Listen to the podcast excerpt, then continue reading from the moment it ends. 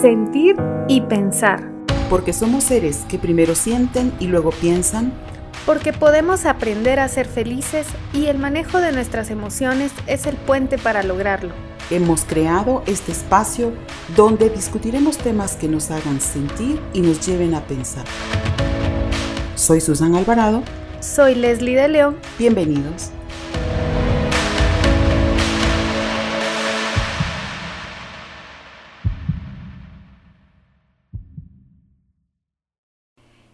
Iniciando un podcast con un tema maravilloso, Educando Niños Felices. Leslie, bienvenida. Gracias Susan, muy contenta de estar nuevamente en un episodio más de Sentir y Pensar. Y creo que es un tema muy interesante, así que vamos a, a platicar acerca de ello. Claro, Leslie. Lo que buscamos es proponer un tema que llegue hacia padres de familia, docentes que nos estén escuchando y, abrir un, poco de, luz, proveer algún tipo de discusión y, sobre todo aprender, aprender que la vida continúa, que los aprendizajes están aquí y que solo es cuestión de que encontremos los temas adecuados que ustedes nos vayan proponiendo. Entonces, Leslie, ¿por qué crees tú educando niños felices? ¿Por qué? Bueno, yo creo, considero que es un tema em, que actualmente se trabaja mucho. Anteriormente creo que no se, no se hablaba mucho de las emociones y mucho menos de los niños, ¿verdad? A veces es un un sector del que nos olvidamos un poco, y, pero es, eh, es de las personas que, que sí es necesario trabajar con ellos porque están en una etapa de crecimiento, de desarrollo, en el que son moldeables, en el que se les puede educar, se les puede apoyar para que sean pues unas personas felices. Actualmente he visto y pues he notado que la psicología se enfoca mucho en la felicidad. O sea, los estudios recientes van más enfocados a la felicidad. ¿Tú podrías decirnos por qué la psicología se está enfocando mucho en este punto? Claro, Leslie. Em, la felicidad es un tema muy actual. Todos queremos ser felices. Todos pensamos que vamos hacia ese lugar, que la felicidad está al final del arco iris y vamos todos buscando eh, eh, cómo llegar a ese punto. Sin embargo, pues como tú lo decías hace un momento, actualmente la psicología se está enfocando en estudiar a las personas felices, porque, bueno, es, todos sabemos que las personas felices eh, llegan más alto en sus metas, tienen más probabilidades de encontrar una pareja o de formar una familia estable y eso pues a dónde nos lleva a la formación de nuestras generaciones pequeñas, de nuestras generaciones jóvenes. Además, la gente feliz disfruta de mejor salud y vive más tiempo. Eso es lo que nos dice la ciencia. Claro. Sí. Y parte de, de, la, de la felicidad es tener una vida plena pero parece que estuviéramos hablando de cosas utópicas, tener una vida plena, tener felicidad. Sin embargo, pues no, e, es algo que podemos lograr, es algo que podemos construir todos los días, porque la felicidad no es la meta, la felicidad está en el día a día, es el camino por el cual vamos a transitar. Y ¿qué mejor que enseñarles a nuestros hijos a ser felices? Exactamente. Creo que la felicidad es algo que todo ser humano busca. Em, bueno, no sé si es un error, pero es algo de lo que tú estás mencionando, que la felicidad es lo que buscamos al final del camino. Pero, ¿qué sucede si al final del camino no pasa nada? Si al final del camino no encontramos nada. ¿Qué pasó con nuestro presente. Bueno, lo que ahora es nuestro presente y a un futuro va a ser nuestro pasado. nos enfocamos más en la felicidad a futuro, en tiempo futuro, que realmente en lo que vivimos a diario. Claro. Y eso implica que dejemos de vivir nuestro presente por enfocarnos en un futuro que no sabemos si va a estar, si vamos a llegar a ese futuro. Claro. Entonces, em, luego el pasado. El pasado es algo que ya sucedió. No lo podemos cambiar de ninguna manera. y, lo peor que podemos hacer es enfrascarnos tanto en el pasado o en el futuro y pretender eh, llegar al punto que es la felicidad. Cuando la felicidad la vamos a construir todos los días y la vamos a construir con pequeñas cosas, no con grandes cosas. Exactamente. Hay una frase que dice que el futuro, que pensar tanto en el futuro nos distrae del presente. Y eso es muy cierto, ¿verdad? Porque estamos pensando en cómo lograr esa felicidad y realmente vivimos el presente infelices, que cuando ya llegamos al futuro y nos damos cuenta que no hay nada de felicidad, decimos, yo en el pasado fui feliz, pero no lo disfruté por estar pensando en el futuro. Sin embargo, vamos a, regresar a nuestro tema central, que es em, acerca de los niños felices.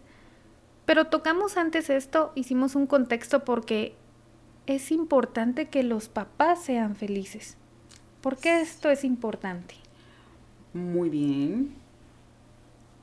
Bueno, hay una frase aquí, dice, nada ejerce mayor influencia psicológica en los niños que la vida que sus padres no han podido vivir.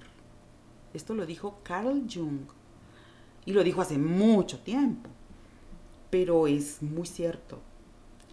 Si nosotros pretendemos educar, criar a nuestras generaciones jóvenes de una forma saludable emocionalmente, pues nos tenemos que apartar del, del hecho de, influenciarlos con la vida que nosotros no, no hemos podido vivir, con las metas que no hemos podido alcanzar. Porque, fíjate bien, Leslie, no podemos dar algo que nosotros no tenemos. No podemos educar para la felicidad si antes nosotros no somos felices con la vida que tenemos. Claro, porque no lo estamos transmitiendo. Y al final, pues el niño también replica lo que ve. Y si no ve a una mamá, a un papá feliz, definitivamente no va a ser feliz, no va a saber qué es la felicidad. Claro, y, fíjate, esta, esta frase de Carl Jung me hace mucho ruido en la cabeza, porque si yo voy a educar a mi hijo a partir de la vida que yo no he podido desarrollar, tener, significa que lo voy a educar a partir de mi frustración, y yo te lanzo una pregunta.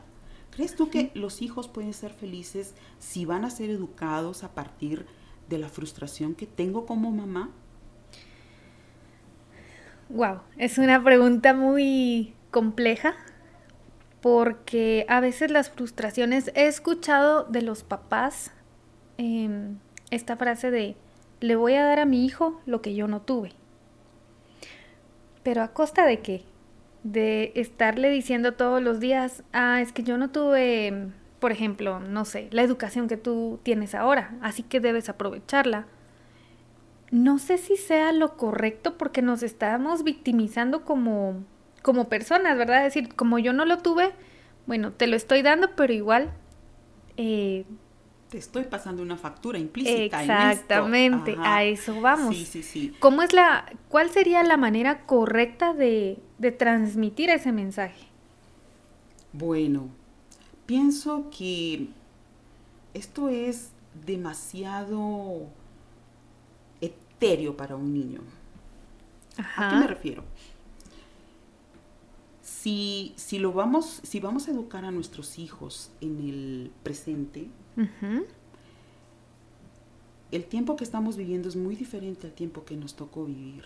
Uno. Dos. Son generaciones totalmente distintas. Totalmente distintas. Dos, eh, las posibilidades con las cuales yo fui educada son muy diferentes a las posibilidades que tengo para educar a mis hijos. Eso también me marca una diferencia, mm, diría yo que bastante grande. Luego, decir estas frases que van demasiado em, etéreas, demasiado em, que no aterrizan, pues lo único que hacen es cargar de frustración igualmente, como yo lo estoy diciendo, a nuestros hijos. Se frustran de la misma manera. Sin embargo, pues, ¿cuál será entonces la manera correcta de educar a nuestros hijos para que consigan ser felices? Obviamente, educarlos desde el punto de vista de la frustración, desde lo que yo no pude lograr, lo que yo no pude tener. Lo que yo no pude tener. Exacto. Pues es como pasarles a ellos una estafeta y decirles, bueno, corran ustedes el resto o el, el, resto de la carrera que yo tenía. Y no es justo tampoco para ellos, porque mi vida ha sido muy diferente a la de ellos, a la que les está tocando vivir en la actualidad. Y los tenemos que preparar para el, momento que nos está tocando muy, muy diferente, muy, muy distinto en muchos ámbitos. Y mm, pues si estamos enfrascados en esta lucha de, de, aprovecha los recursos que te estoy dando, pero solo se lo dejo ir como una gran carga pesada, pues es muy difícil que ellos logren entender por qué, por qué les estoy hablando de esta manera. Exactamente, y es que no sería la manera correcta de transmitir el mensaje porque ya en ellos eh, creamos una responsabilidad. Y más que una responsabilidad, creo que estamos haciendo que ellos vivan la vida que nosotros no pudimos eh, eh, vivir, valga la redundancia, y no realmente lo que ellos quieren hacer. Claro, Leslie. Y eso, eso es una carga muy pesada para los hombros de nuestros hijos, muy, muy pesada. Entonces, vamos a empezar por quitarnos esa idea de la cabeza. Decirles, em, te voy a educar o, estás recibiendo esta educación porque tú vas a hacer lo que yo no logré hacer en la vida. Es algo demasiado grande. Yo creo que ni nosotros estamos listos para hacerlo, menos ellos. Entonces, son vidas diferentes, las tenemos que aprender a separar. Eh, somos sus padres, ellos nuestros hijos no van a vivir la vida que nosotros no vivimos, eh, no es justo tampoco, no es justo. Ellos tienen otras, em, otras expectativas de su propia vida, tienen un contexto social diferente al que tuvimos y luego las carreras que tienen en la actualidad pues también son muy diferentes ya, son como más específicas de lo que nosotros eh, tuvimos en nuestro, en nuestro tiempo. Bueno, me refiero a mí. Claro. Porque tú todavía estás en, una, en, un espacio diferente. Soy millennial. Sí, sí, sí. Yo no soy tan claro. millennial. Ah, Como un día me dijo uno de mis hijos, sos una mamá que se cree millennial. No. bueno, pero... pero bueno, continuando con nuestro tema. ¿Cómo entonces nosotros vamos a educar niños felices? Es una pregunta muy bonita, muy bonita de contestar, porque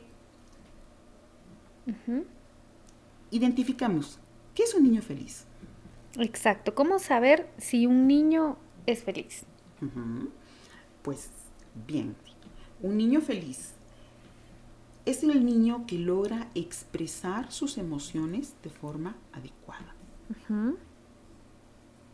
estamos hablando de un niño, no de un adulto chiquito. y estamos hablando que aprenda a expresar sus emociones de forma adecuada. Ahora, sabemos que todos los niños expresan emociones todo el tiempo. ¿Cómo sabemos entonces que un niño está expresando de forma correcta sus emociones? Pienso que primero deberíamos de enseñarle a cómo controlar sus emociones para luego expresarlas de la manera adecuada, porque un niño, como dices tú, tiene diversas emociones, enojo, alegría, incluso tristeza. Y muchas veces ese sentimiento de tristeza ellos no saben identificarlo. Entonces ahí es el trabajo de mamá y papá de enseñarle ¿Cómo poder controlar que el enojo, por ejemplo, no se convierta en ira? Correcto. Estás tocando el tema, yo creo que puntual. Sí, conectar con las emociones es decirle a nuestros hijos, hey, mira, estás molesto. ¿Por qué? ¿Qué te molesta? ¿Qué el famoso por qué. Ajá, ¿qué te enoja? En lugar de decirle, no te enojes, yo creo que tiene todo el derecho a enojarse, pero identifiquemos por qué se enoja, por qué se molesta y que lo verbalice. a nuestros hijos les cuesta verbalizar. Y de hecho no lo hacen mucho. ¿Por qué? Porque es más fácil eh, tirar una pataleta, hacer un berrinche y, y, es difícil conectar con esa emoción y sobre todo explicarla con palabras. Entonces, enseñarles a conectar y a, decir por qué, por qué se sienten así, por qué, por qué se sienten tristes, por ejemplo, por qué se sienten molestos o enojados, o por qué se sienten con miedo, qué les asusta. Eso es conectar con estas emociones y luego no dejar que estas emociones evolucionen a una, a una emoción que puede ser muy... Poco controlable. Poco controlable, como es el caso de la ira, como es el caso de la depresión. Exacto, la depresión muy importante. la ansiedad, por ejemplo. O sea, tener miedo está bien, pero manifestar ansiedad de, muchas maneras em, muchas veces nos lleva a, cuadros que ya no son em, sanos emocionalmente. Luego, un niño feliz solicita atención de forma correcta, de forma adecuada. Pero ¿cuál es la forma adecuada de solicitar atención? O sea, si hay una forma adecuada, hay una forma inadecuada, obviamente. Entonces, normalmente nuestros hijos solicitan atención con berrinches, porque son más chiquitos, porque emocionalmente sabemos que no saben controlar sus emociones y es más fácil llorar, claro. hacer un berrinche que hablar. Luego, recuerden, la frustración aún no la saben manejar ellos, no la saben controlar. Y pues si nos están solicitando algo y nosotros pues no se lo vamos a dar, o porque no es el momento, o porque no se lo ganaron, o porque no tenemos el dinero, eh, pues son eh, circunstancias bastante válidas para, para nosotros como padres de familia. Sin embargo, no podemos explicar esto a un nivel racional porque nuestro hijo no lo va a entender así. No va a entender eso desde el punto de vista racional. Pero emocionalmente podemos bajar y que conecte nuevamente con la emoción. Si se siente frustrado y nos está diciendo de una manera verbalizada que algo le molesta y no le ponemos atención, pues llega el momento en el que eh, suben de nivel y llega al berrinche. ¿Y qué hacemos? Prestarle la atención en ese momento. Y fíjate, Leslie, esto es un círculo vicioso, porque el niño empieza con, con esta emoción, se frustra, viene la pataleta y nosotros le ponemos atención.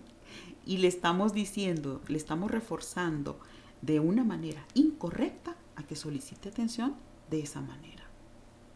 Exacto, no le estamos enseñando la, la forma adecuada de cómo, de cómo llamar nuestra, nuestra atención. Pero el error es de los papás, porque los papás no le prestan atención. Por ejemplo, cuando el niño está jugando, cuando papá te quiero enseñar esto, mamá mira esto, o sea, son esos momentos en los que sí él, él se quiere comunicar, pero lo vemos tan simple, ¿verdad? De, ah, sí, qué bonito. Y regresamos a lo que estamos haciendo, mas no le prestamos atención. Correcto, sí, y eso es, eso es eh, inadecuado totalmente, inadecuado. Y, los niños que son tan dúctiles y son tan inteligentes, lo aprenden a hacer de la forma inadecuada. Pero ¿quién está reforzando la forma inadecuada? Pues el adulto, yo, la madre, el padre. Bien, un niño feliz también socializa de forma adecuada. O sea, hay una forma inadecuada de socializar entonces, ¿verdad? Exactamente. Y creo que esa es una señal de que un niño es feliz. Cómo el niño socializa con los demás, cómo el niño em, comparte, cómo el niño expresa, no solamente con los papás, sino con otros niños, con sus tíos, con sus abuelos. Esa parte de socialización creo que es a la que hay que prestarle mucha atención. Claro, compartir, esa es la palabra correcta. Compartir de forma adecuada con, los demás, con los otros, sean coetáneos o sean mayores. Eso no importa. el asunto es la socialización de forma adecuada. Pero, ¿cuál es la socialización adecuada? Pues es la, la manera en la que el niño se conduce, habla, pide, da con los demás. La manera correcta es utilizando la asertividad, solicitando eh, con asertividad atención, comerse un helado, diferentes formas de compartir con el, con, el niño. Bueno, con los niños. Con los niños, con un adulto. Eh, un niño asertivo es el que no teme decir no y tampoco decir sí. Es el que si tú no lo estás viendo a los ojitos, te dice, mírame, porque te estoy hablando. Sí, y es que realmente sí hay niños, hay algunos niños que son eh, callados, pero otros niños, y, y yo lo veo más en la generación de ahora, que son bastante exigentes. Si tú no le estás prestando atención, es como, te estoy hablando, estoy aquí, soy tu hija, soy tu hijo, y realmente uno se queda sorprendido. Yo recuerdo que yo estaba hablando con, uno de mis sobrinos y, tenía el teléfono. Yo, pues yo estaba en el teléfono y me dice, ay tía, mejor hablamos otro día porque ni me está prestando atención. Usted solo con su teléfono. Y se fue. Y yo luego reaccioné, ¿verdad? Y dije, tiene razón, no le estoy prestando atención por estar en el celular. Son niños que están más despiertos, niños que, que prestan mucha atención a todo lo que está sucediendo. Totalmente. Son niños que están muy conectados, pero sobre todo no temen solicitar la atención de forma correcta y lo verbalizan. Exacto. Y bueno, esa es la manera correcta de socializar. Pero continuemos con el tema, porque aquí, aquí todavía tenemos mucha tela que Mucho de qué hablar. Oh, Bien, el niño feliz se comunica, no grita. Exacto, sabe pedir las cosas, sabe pedir la atención. Sabe pedir la atención, escucha, comparte. Ahora, ¿cómo es posible que haya un niño que pueda escuchar y compartir? Sí es posible. ¿Sí? es posible. Sí, sí, sí, claro. Em, sí, hay niños tremendamente asertivos, tremendamente asertivos que nos dicen, escúchame, que te estoy hablando. sí. Y muchas veces, ¿qué hacemos los papás? O estamos en el teléfono, o estamos contestando emails, o estamos viendo la serie, eh, en fin, enfrascados en cualquier otra actividad que no sea compartir con nuestros hijos, ponerles atención con nuestros cinco sentidos. Si nosotros enseñamos a nuestros hijos a poner atención con los cinco sentidos, ellos lo van a exigir de la misma manera. Pero si nosotros no lo hacemos, también no lo exigen de la misma manera. Escúchame que te hablo. Exacto. Y bueno, yo creo, bueno, considero que tiene mucho que ver el ejemplo. Si el niño ve a sus papás gritando, por ejemplo, o que papá le solicita a mamá algo gritando, el niño lo va a hacer igual. Pero si él observa que mamá, por ejemplo, le pide algo a papá de una manera educada, de una manera amable, con un tono adecuado, el niño lo va a hacer igual. Correctamente, sí, totalmente de acuerdo. De hecho, pues los niños, todo el mundo dice que son como esponjitas. Y sí, efectivamente. Exacto, todo lo absorben. Todo lo absorben. Y mm, es más, la educación que ellos tienen, pues es producto del modelaje que nosotros como padres hacemos de ellos. Definitivamente. Y ellos nunca van a hacer lo que yo les diga. Van a hacer lo que yo haga. Sí, y eso es muy cierto. Yo, bueno, esta es una, una pequeña anécdota. Una, bueno, hace años fui al estadio y me llamó la atención porque estaba un papá con su hijo. Y bueno, sabemos que en el estadio es otro otra forma de hablar, ¿verdad? Ahí ya utilizamos malas expresiones. Y recuerdo, si no estoy mal, em, el niño tenía alrededor de 7, 8 años. Y bueno, el equipo contrario al que, al que estábamos apoyando mete un gol y viene el papá y empieza a alegar, ¿verdad? A decir malas palabras contra el árbitro. Y el papá, eh, perdón, el niño repitió las mismas palabras. Y yo me volteo y, me le quedo viendo porque sí me sorprendió que un niño de 7, 8 años haya dicho una mala palabra. Pero luego analicé y dije, bueno, si su papá la está diciendo, el niño solo repitió porque se quiere parecer al papá. Claro, y fíjate bien, Leslie, y si te acuerdas, te aseguro que las dijo con la misma energía que las dijo el padre. Exactamente. Y ya en la segunda le fue más fácil decirlo, entonces, ay no. Claro. Entonces, nuestros hijos, y aunque nosotros le digamos, no digas esas malas, esas malas expresiones, no utilices esas palabras, pues me está viendo, me está escuchando y lo va a hacer. Y las va a utilizar en el mismo contexto emocional que yo las estoy usando igual. Exacto. todo, hasta los ademanes, todo. Todo. Recuerden, ellos van a hacer lo que nosotros hagamos, no lo que nosotros les digamos. Y eso es muy importante. Entonces, en este, en este sentido, Leslie, ¿qué hace un niño feliz? Wow. Una pregunta muy interesante y muy compleja, pero creo que lo primero es que disfruta. El niño disfruta jugar, disfruta comer, disfruta hablar. Todas las actividades que tiene las disfruta. Exactamente, las disfruta.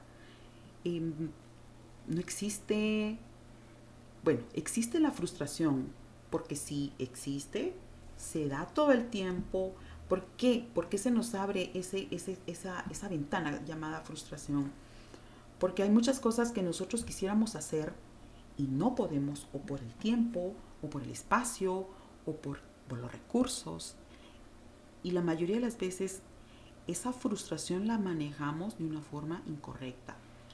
Y nuestros hijos aprenden a manejarla muchas veces también de la manera incorrecta. ¿Por qué? Pues porque de repente ha sido un patrón educativo, porque me han visto como el caso, el ejemplo que tú ponías del estadio. Eh, el niño vio a su papá y habló exactamente como su papá lo estaba haciendo. Entonces, este proceso educativo viene desde que son pequeños y miran a su papá o miran a su mamá o los escuchan y lo repiten. Lo repiten. Muchas veces no es tanto el patrón educativo, pero recuerda que somos también una parte biológica. Hay una herencia em, genética que tenemos y esta herencia genética nos va indicando cómo vamos a manejar el enojo, em, el miedo, la alegría. Claro, la eh, tristeza. La tristeza.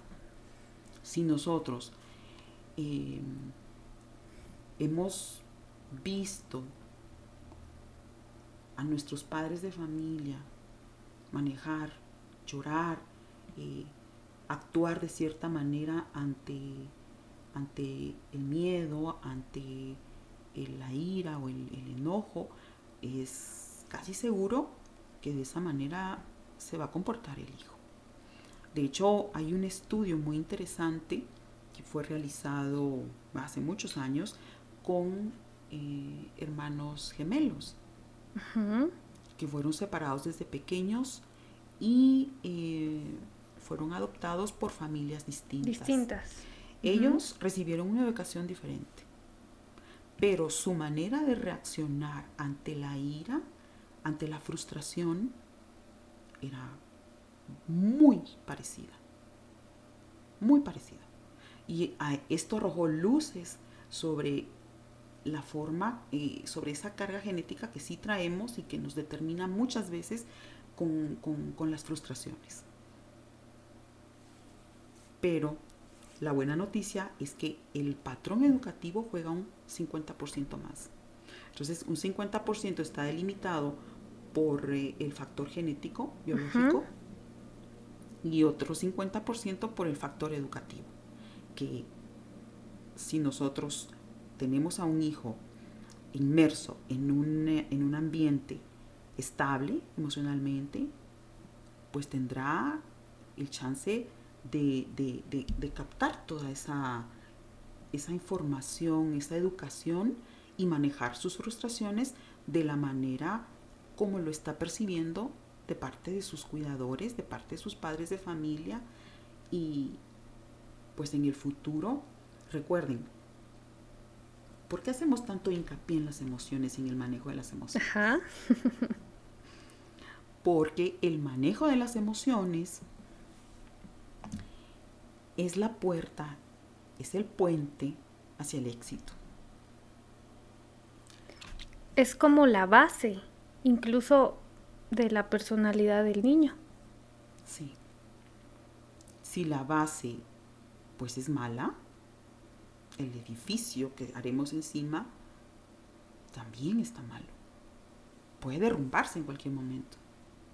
Pero si la base es sólida, es fuerte, puede soportar cualquier peso. Exactamente. Y no se desplomará. Claro.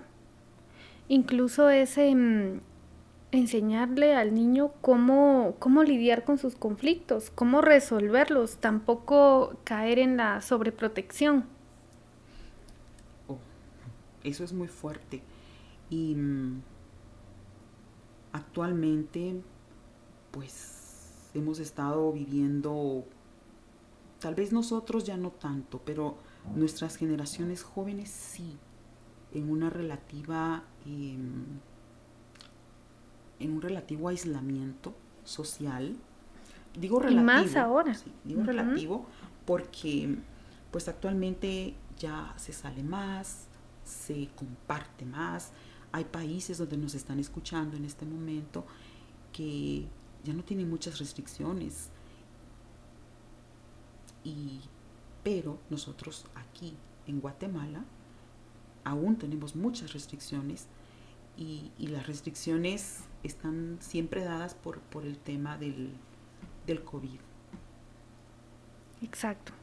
Pero lo que, lo que te decía es que em, esas restricciones sociales han hecho que las eh, fortalezas emocionales de todos nosotros se debiliten mucho, porque no tenemos el chance de expresarlas, de recibir ese feedback de la gente, de socializarlas y eso es lo que nos da la fortaleza interior, eso es lo que nos vuelve resilientes. Así es. Considero de que em, pues el niño pues tiene muy, muy poca experiencia, ¿verdad? Pues porque está en la etapa de la niñez, está en la etapa de, de explorar, de conocer, de experimentar, de, de saber muchas cosas. Los niños siempre son muy curiosos y de hecho tienen la etapa en la que es ¿por qué esto? ¿Por qué tal cosa? ¿Por qué me pusieron este nombre? cuestiones que, que dicen los papás, bueno, es cuestión de paciencia, ¿verdad? Porque, porque el niño está explorando. Pero algo muy importante que hace a un niño feliz es que vive en tiempo presente. Claro. Y sí, a menos de que haya una ansiedad ahí em, que nos esté delimitando el, camino del, del tiempo presente, el niño se mantendrá en un tiempo futuro, pero con angustia, porque eso es lo que hace la ansiedad. Entonces, sí, el niño vive en un tiempo presente, hoy, ahorita. Por eso se rinches, porque yo lo quiero hoy, no mañana. no mañana ni, ni, pasado, ni claro, otro mes. Es para lo quiero hoy. ahorita. Y bueno, ¿qué hemos hecho nosotros los adultos con relación a esto? Nos hemos desconectado mucho del presente, de vivir conectados con el ahorita. Eso hace que vivamos de una manera más plena, porque tenemos nuestros cinco sentidos aquí, ahorita, en este momento. No me voy a ir al futuro con angustia o al pasado con tristeza. Exacto. Todavía no ha tenido, no ha vivido esas experiencias. No, y entonces el, el, chance de, de, educarlo más en tiempo presente es más rico, es, es más... Mmm, nos ayuda más, porque él no tiene todavía e, esa eh, emocionalidad, digamos, mal conducida, o que lo lleva al futuro o que lo lleva al pasado. Entonces, vivir en tiempo presente, conectar nuestras emociones en tiempo presente, es disfrutar de lo que tenemos, de lo que hacemos ahorita, en este momento. Exacto. Y transmitirle eso a, a los niños, ¿verdad? Que aprendan a disfrutar el ahora, el aquí y el ahora. El ayer ya no podemos remediar, ya pasó. Y el mañana es algo que no llega y es incierto. Y basar nuestros, nuestros hechos, nuestros actos de, de hoy por un mañana incierto no tiene sentido. Y tampoco eh, enfrascarnos en un pasado que ya ya pasó. Ya pasó. Tampoco tiene sentido. Entonces, claro. no, conectar con este momento, vivir este momento, conectar con estas emociones que tenemos ahorita y que sobre todo estas emociones que estamos viviendo en este momento sean positivas, sean, constru sean constructivas, eh, es lo mejor que podemos hacer. Ahora, eh, ¿cómo podemos ayudar entonces? Exacto. Estamos hablando, bueno, ya hablamos bastante de las emociones, pero yo quisiera lanzarte una pregunta muy interesante y es cómo apoyar a un niño a, a desarrollar su emocionalidad de manera sana. Bueno, en primer lugar, yo como madre tengo que tener también una emocionalidad bastante sana. Uh -huh. Uh -huh. Ni al pasado ni al futuro es ahora. Entonces, conectar con el momento actual, lo que está haciendo mi hijo en este momento, conectarme con él. Por favor, padres millennials que nos están escuchando, apagar el celular, dejarlo por un lado, dejar las redes sociales, es vital para que esa conexión realmente se haga en este momento. Y ponerle atención a nuestros hijos. Exacto, es escuchar, escuchar de una manera activa. Así es. Otra eh, forma es curar escuchando. Somos personas muy automatizadas en la actualidad. Creemos que estamos escuchando, pero si tenemos dos dispositivos a la par, estamos pendientes de lo que los dispositivos nos estén enviando y no estamos conectando con este momento. De esta forma, también estamos modelando la misma actitud, la misma conducta en nuestros hijos. Entonces, si yo quiero que él conecte, tengo que conectar yo primero. Uno, dos, tiene que ser en tiempo presente. Tres, tiene que haber una escucha activa. Escucha activa es cuando te estoy prestando la atención con los cinco sentidos. Te estoy viendo, te estoy escuchando, te estoy poniendo atención, pero no estoy pensando en otra cosa o estoy pendiente de... Exacto, la atención es 100% en los niños. Así es, en ese momento. En el niño, en su petición, en, en su queja. Ponerle atención, escucharlo. Esa es la escucha activa. Si yo le doy escucha activa, yo estoy en la misma posibilidad de exigir escucha activa. Pero vea, le estoy enseñando con el ejemplo. Exacto. Y ya es algo que no va a pedir, sino el niño va a saber, mi mamá me escucha, mi papá me escucha, me ponen atención. Así es. Y, y esto es algo que las generaciones actuales solicitan hacia sus padres con mucha vehemencia. Lo he notado, lo he visto. Lo, desde pequeño los niños, escúchame, porque te estoy hablando. Exacto. Y, nosotros muchas veces conectados con el trabajo, conectados con, con el mundo exterior, qué está pasando, las preocupaciones del mundo de los padres, pero eso es conectar con o con el futuro o con el pasado. Y nuestro hijo está en el presente. Entonces conectemos en ese momento con él. Otra, otra situación, ¿cómo podemos seguir ayudando a nuestros hijos? Muy bien. Tenemos que cultivarles la inteligencia emocional. Esto es algo que suena mucho, mucho. Sí, el, el término es muy utilizado ahora. Muy utilizado, es algo que resuena demasiado enseñar, educar en inteligencia emocional. Pero vamos a ser más puntuales. Más específicos. ¿Qué implica la inteligencia emocional? Desarrollar la empatía, esto es ponerme en los zapatos del otro. Exacto, la experiencia del otro. Exacto. Desarrollar la escucha atenta de la que hablábamos hace un momento.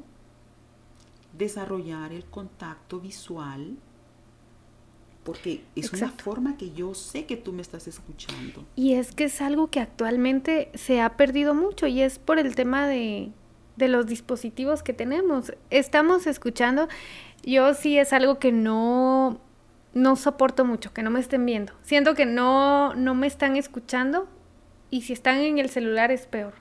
y si yo soy de las personas que dice, mejor hablamos en otro momento y me voy. Sí. Ya me imagino cómo se siente un niño es una frustración, es una frustración tal la que manejan. Y sí, eh, y, y, su petición en ese momento es muy válida. Por favor, mamá, te estoy hablando, escúchame. Pero ese escúchame es mírame. Sí, ponme atención. Incluso es ayudarlo a resolver sus conflictos. Porque de eso se trata. Cuando el niño se comunica, cuando el niño dice me siento triste porque esto sucedió, busca una, una solución. Claro, tampoco podemos eh, resolverle todo, sino que debe aprender a resolver sus propios, eh, sus propios problemas. Y algo sucede em, cuando los niños lloran y hacen berrinche o, o simplemente lloran porque sienten tristeza. ¿Cómo sería la conducta adecuada del papá? De decirle, no, no llores, no debes llorar. O decirle, sí, es, em, es válido llorar si te sientes triste, porque así pues ya no tienes más tristeza, sacas el, sentimiento que tienes dentro. Claro, es que es conectar con la emoción. Si mi llanto es de pura frustración, pues ahí va implícito el enojo. Entonces, conectar con esa emoción. Si mi llanto es de tristeza porque perdí algo, porque mi gatito no aparece, porque mi perrito se, se enfermó, porque perdí a mi muñeca favorita. Pues conectar con la emoción y escuchar por qué está llorando. Escuchar, la escucha atenta. Y, que se desahogue. Claro, y vean, con esto, pues, ¿qué le enseñamos a nuestros hijos? El respeto. Exacto. Yo como madre, como mamá, te respeto. Te estoy escuchando. Exacto. Y él, a su vez, me va a respetar porque yo lo estoy haciendo primero. E, es un...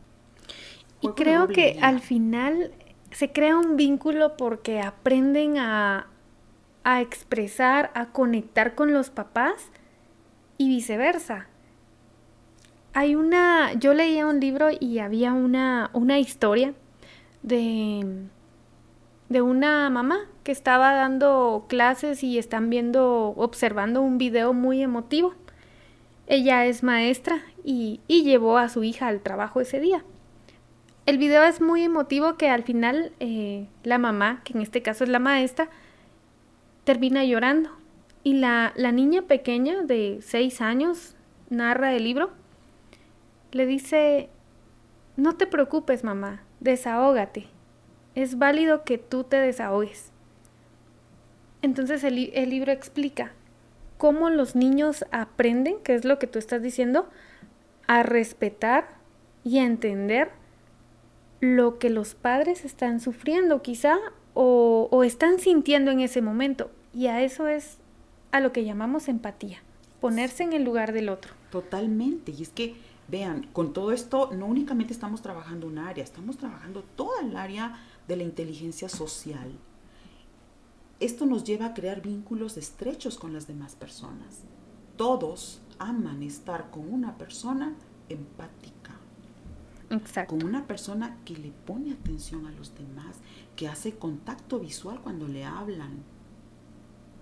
Todos queremos estar con una persona así. Entonces, ¿quién no va a ser un vínculo social estrecho? ¿Quién no lo va a hacer? Luego, esto nos lleva a otra condición, Leslie. Fíjate, está la capacidad de compenetrarse, que es conectar con las emociones de los.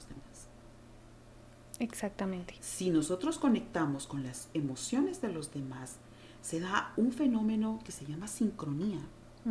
Y las emociones, tanto positivas como negativas, son contagiosas.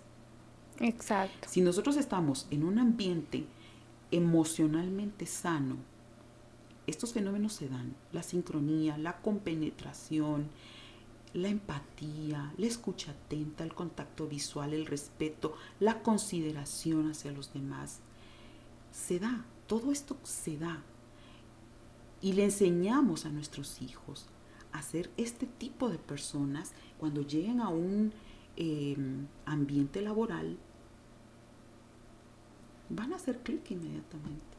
Exacto. Van a saber cómo compartir con, eh, con otras personas, perdón, y cómo saber llevar a, personas incluso diferentes a ellos. Y eso hasta no solamente en lo, en lo profesional, que siento que ya es demasiado futuro, sino en la escuela. Cómo poder ellos eh, compartir con su compañerito, con su compañerita. una cosa nos lleva a otra. Una cosa nos lleva a otra. Y hay algo que también es sumamente importante en todo esto enseñarles a nuestros hijos el esfuerzo y la fruición.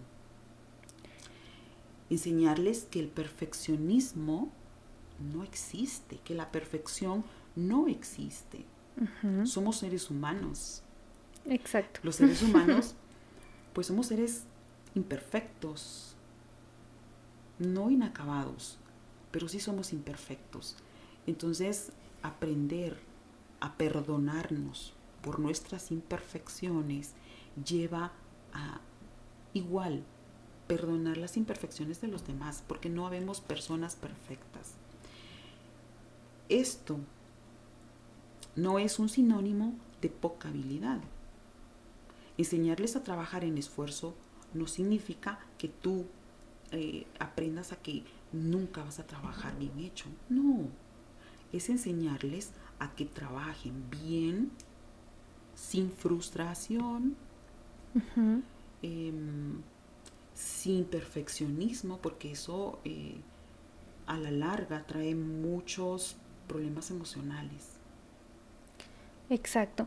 Y es que también otro punto muy interesante que a mí me llamó la atención en el, en el libro que estaba leyendo es que nosotros, bueno, que los padres de familia deben comunicarse o dar un mensaje positivo a los, a los niños, ¿verdad? Cuando, cuando están haciendo algo bien o tienen una conducta adecuada, expresarlo, decirle, te estás comportando muy bien.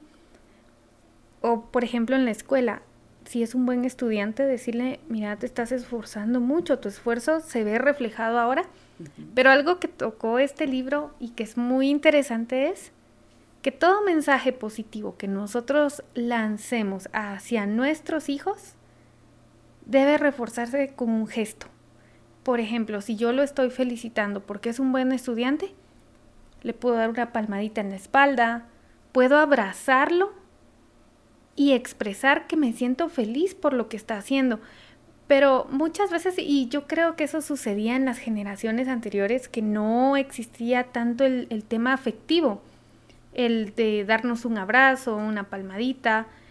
Y ahí creo que se malinterpretaba mucho el, el mensaje porque pensábamos los niños, bueno, en ese entonces que éramos niños, que mi papá no me quiere, mi mamá no me quiere, porque no me abraza, porque no, no me da una palmadita en la espalda. Pero es todo lo contrario, simplemente su forma de comunicarse era otra. Pero ahora en la actualidad que los niños son más emocionales, sí necesitan esa aprobación acompañada de un gesto. Claro, ese es un reforzamiento positivo.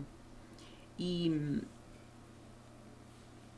esto es enseñarles a nuestros hijos a que son valiosos Exacto, darles el valor, hacerlos sentir importantes, especiales. Importantes, especiales, valiosos en lo que hacen, enseñarles que el esfuerzo nos lleva al éxito, porque la vida no es mm, fácil ni es gratis. Claro. Luego, enseñarles el valor de las cosas es también muy importante, porque pues no somos máquinas de hacer dinero, ¿no? Y, el dinero viene, pero después de un esfuerzo. Exacto. Y hay que enseñarle a los hijos el valor del dinero igual. Pero, ¿a dónde nos lleva todo esto? Darle un reforzamiento positivo a nuestros hijos es darles un elogio bien puesto, no un elogio desmesurado. Claro, ni tampoco exagerado. texto que sea exagerado eh, que desvirtúe a nuestros hijos, no, es un elogio con el ánimo de superación, o sea, tú puedes hacerlo, tienes la habilidad. Exacto. Vamos. Hay un término que tiene que ver mucho con lo que estamos hablando y es que dicen hay que proporcionarles semillas en la mente. ¿Cuáles son esas semillas?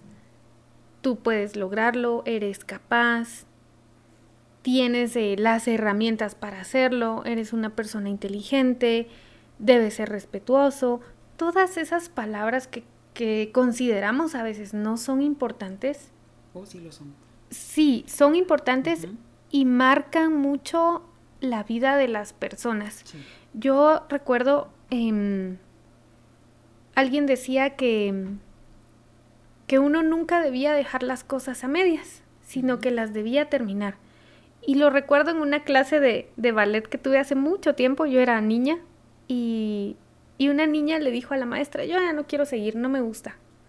Pero ya había avanzado la mitad del curso y la maestra le dijo esas palabras. Si yo te dejo salir ahora y no finalizar el curso, que faltan cuatro o cinco clases, que ya no es mucho, no vas a finalizar las cosas en la vida.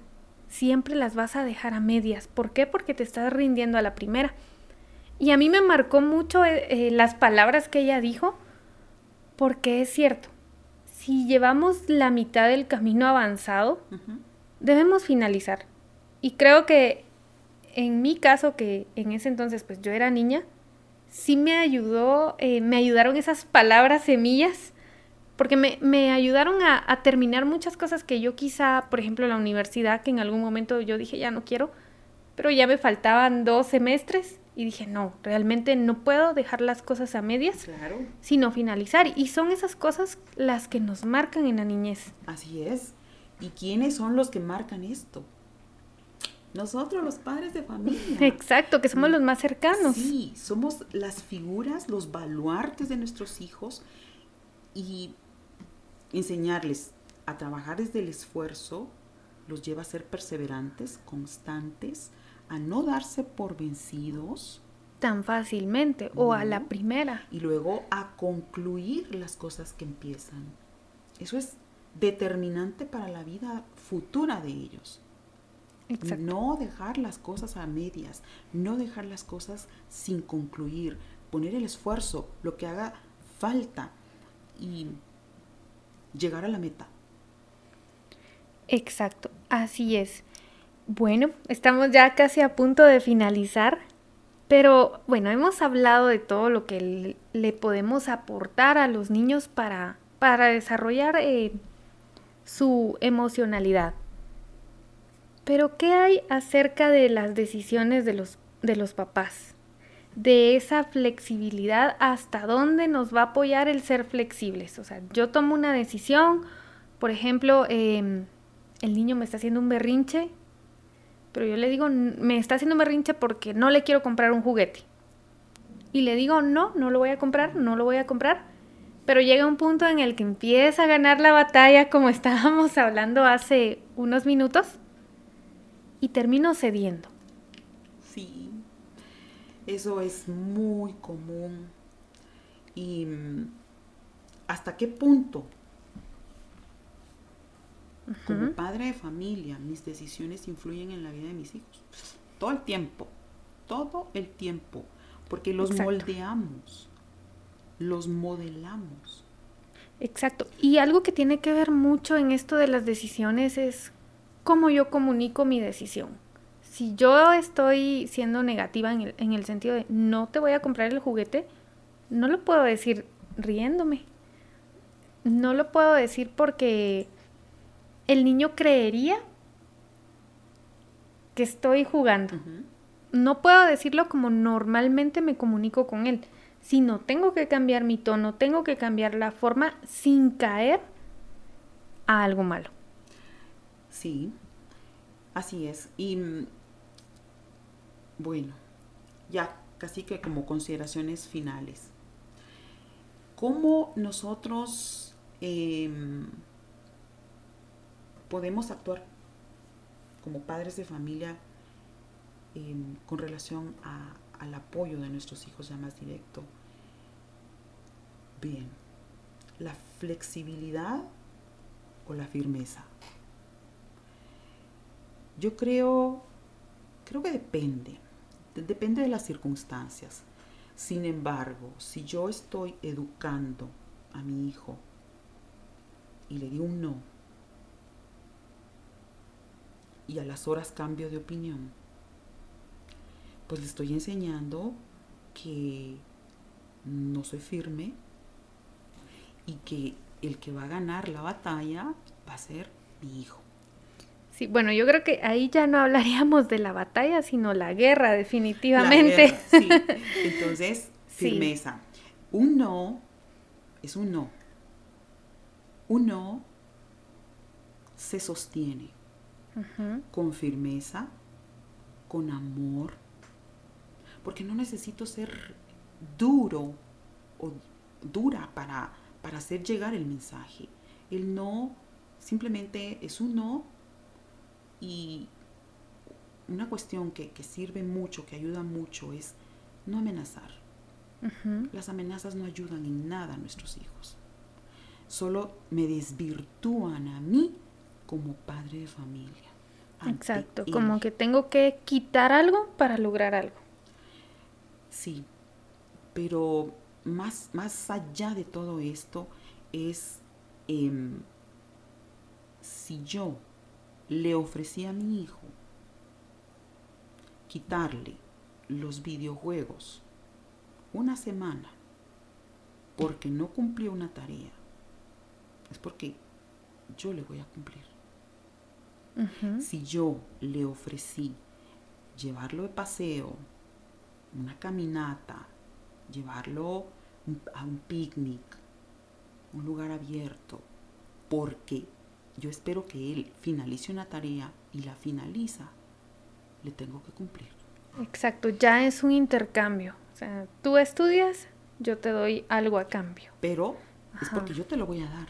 Exacto. Yo te lo voy a dar, no te lo estoy ofreciendo no te estoy amenazando, te lo voy a cumplir, sea bueno o sea malo.